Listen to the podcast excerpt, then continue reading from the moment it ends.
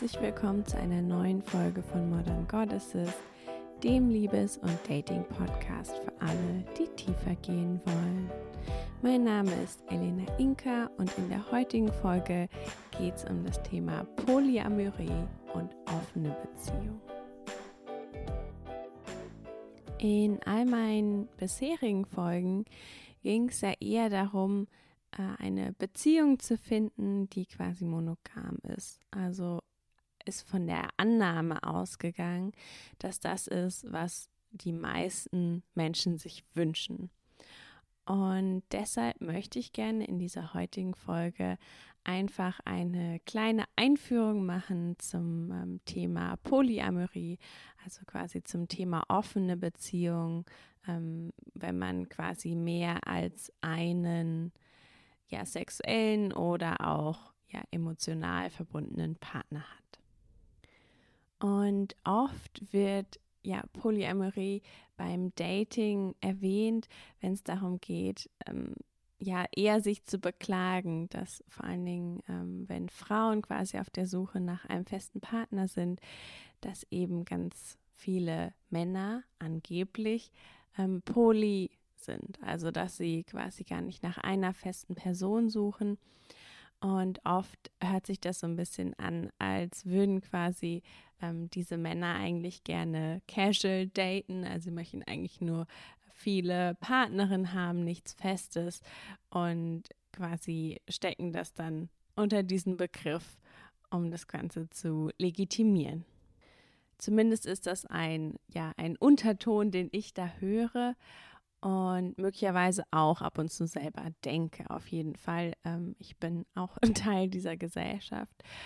Und tatsächlich ist hier aber so ein bisschen das Problem, dass genauso wie bei der ähm, Heteronormativität, also quasi dem, dass unsere Welt gemacht ist für Heterosexualität. Das heißt, die meisten Menschen denken auch in heterosexuellen Strukturen. Genauso ist es auch mit der Monogamie, nämlich dass wir in mononormativen Strukturen denken. Das heißt, ähm, der Gedanke einer ja, polyamorösen Beziehung ist quasi nicht normal, sondern ähm, wird eben durch ganz viele Dinge, die wir gelernt haben, abgelehnt und als das Falsche angesehen.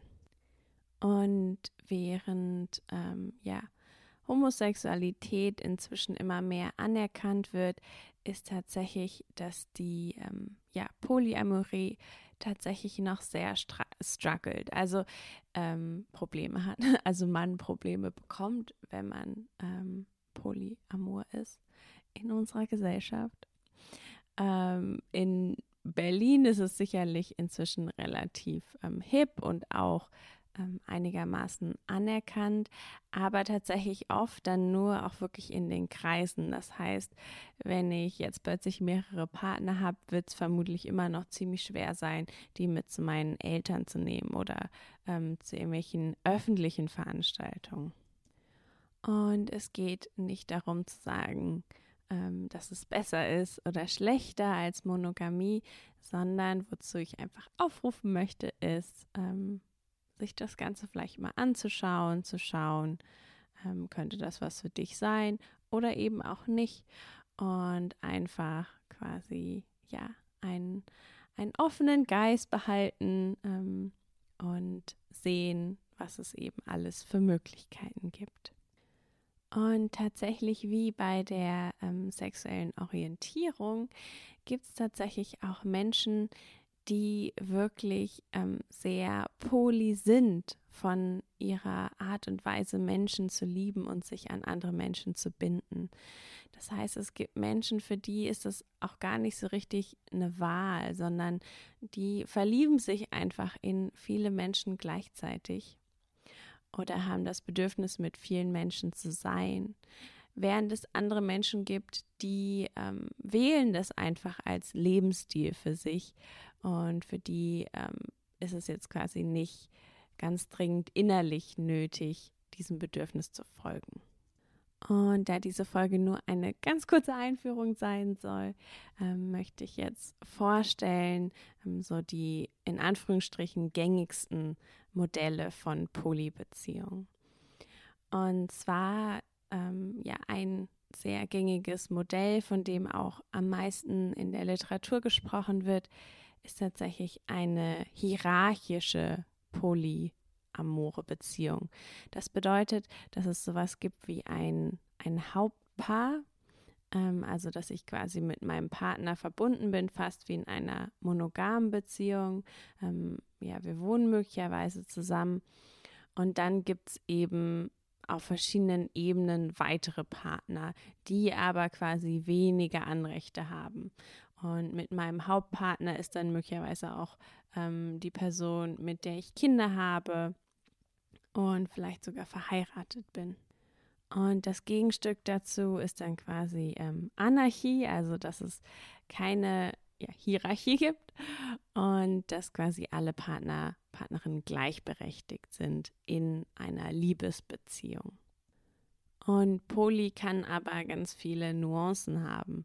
Also es kann zum Beispiel sein, dass ich eine romantische Beziehung habe, nur mit einem Partner, einer Partnerin und dann dementsprechend einfach nur sexuelle Kontakte mit anderen Menschen habe. Oder Swinging zum Beispiel fällt auch in diese Polykategorie. Das heißt, dass ich gemeinsam mit einem Partner, einer Partnerin ähm, ja, sexuelle Kontakte habe mit anderen Menschen. Und wie viele Partner, Partnerinnen das sind, welches äh, Geschlecht die haben, das ist tatsächlich sehr, sehr flexibel. Also es gibt alle möglichen ähm, Optionen und Dinge, die irgendwie passieren. Es kann auch sein, dass es ein, ein festes Paar gibt und nur einer der Partner, ähm, Partnerin quasi Beziehungen nach außen hat.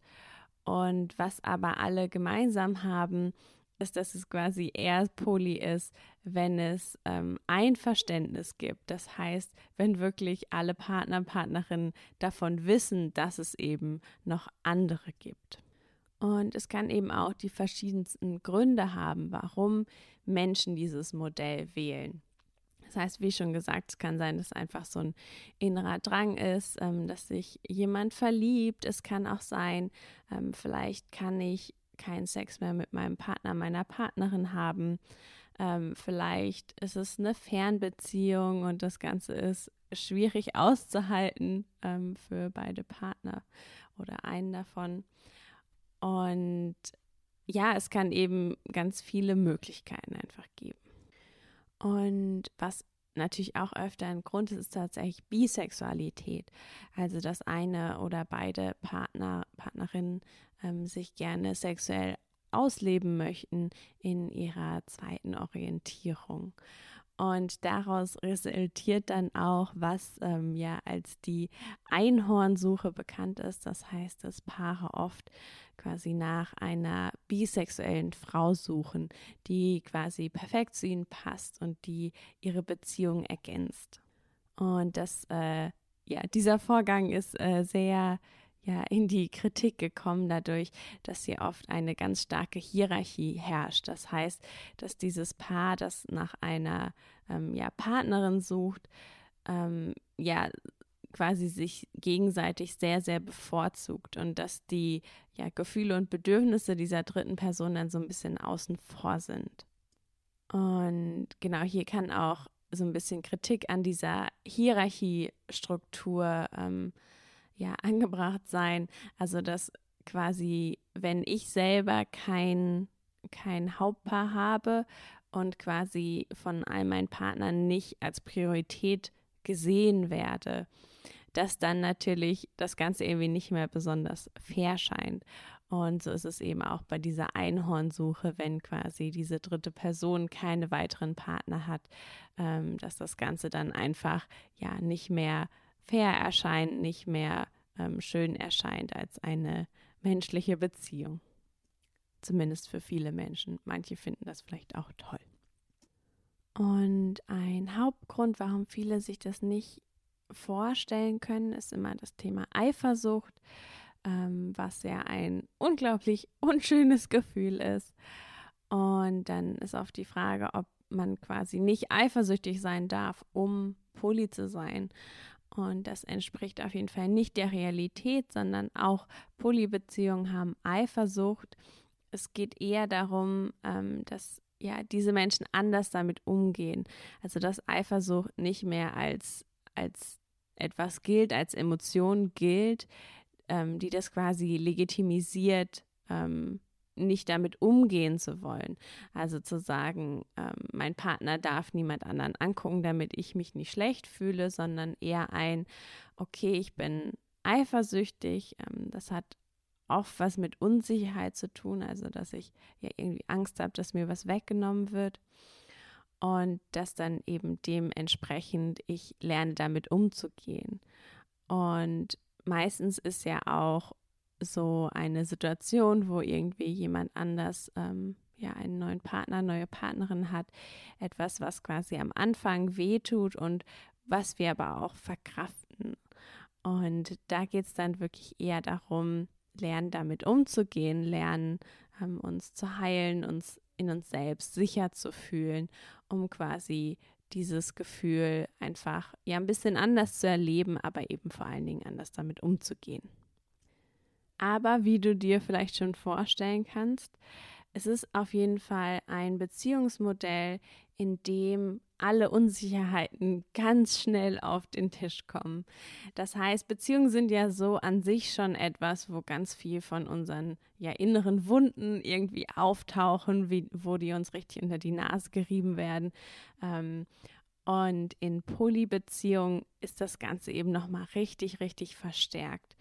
Und das heißt, wenn wir uns wirklich damit auseinandersetzen und diese Beziehung nutzen als etwas, um zu heilen, um uns unserer ja, Verletzungen bewusst zu werden und die auch anzugehen, dann ist es quasi sowas wie ein Expressweg in der ja, Persönlichkeitsentwicklung, inneren Heilung. Und nur weil dem so ist, heißt es aber wirklich nicht, dass das in irgendeiner Art und Weise ein besseres Modell ist als die Monogamie oder ein schlechteres Modell, sondern es ist einfach Geschmackssache und es ist vor allen Dingen auch die Frage, ähm, was passt zu dir, was ist was für dich. Und wenn du nicht das Gefühl hast, dass dich das glücklich machen könnte, dann ähm, ja, würde ich das auch nicht empfehlen. Ich glaube, das ist auch etwas, was so ein bisschen zu dem schlechten Ruf ähm, davon beiträgt, ist, dass wenn ein Partner oder eine Partnerin sich dieses Beziehungsmodell wünscht und der oder die andere eben nicht. Und dann entsteht eben irgendwie so eine Situation, wo eine Person glücklich in der Beziehung ist und die andere ja, möglicherweise unglaublich unglücklich und sich da irgendwie in was anpasst, was eigentlich sich nicht richtig anfühlt. Das heißt, überleg dir, so hast du Lust, dich mit deinen inneren Unsicherheiten auseinanderzusetzen? Bist du jemand, ähm, die unglaublich gerne viele Beziehungen hat, mit vielen Menschen verbunden ist, die das was ganz Tolles findet, da viel Energie rauszieht? Ähm, bist du jemand, die auch Zeit dafür hat. Also das ist auch was, ähm, was, was viele sich vorhin nicht vorstellen, mehrere gerade romantische Beziehungen gleichzeitig zu führen, ähm, kostet auch unglaublich viel Zeit und Energie, weil die kommen ja auch alle mit ihren ähm, ja, Problemen und einfach mit ihren Leben, die ja sehr voll sind wahrscheinlich und eben auch die Kapazität, dann mit deinen Emotionen umzugehen, die eben damit auftauchen. Das heißt, wenn du das Gefühl hast, uh, mein Leben ist so voll, ich habe eigentlich kaum Zeit für eine monogame Beziehung, dann könnte das auch ein Grund sein, ähm, ja, eher Abstand davon zu halten. Und oder vielleicht bist du ja auch jemand, ähm, die eigentlich nicht so gerne eine feste Beziehung möchte, die aber trotzdem irgendwie Verbindung sucht und die ja wenig Lust hat, ihre Freiheit aufzugeben. Und dann kann es auch eine Möglichkeit sein, eben quasi Zweitpartner von jemandem zu sein. Ähm, es gibt auch etwas, das heißt Poly ähm, nee, Solo-Poly, Solo-Poly, sorry. Das heißt quasi, es gibt überhaupt keinen primären Partner, sondern du bist quasi für dich allein und hast quasi mehrere Beziehungen, ähm, die möglicherweise nicht so viel Zeit in Anspruch nehmen. Und das war es auch schon wieder mit der heutigen Folge. Ähm, wenn dich das Thema interessiert, ich werde auf jeden Fall ein paar Buchtipps in die Show Notes schreiben. Ähm, dann genau, kannst du dich da weiter einlesen. Und ich freue mich ganz doll, wenn du beim nächsten Mal wieder mit dabei bist.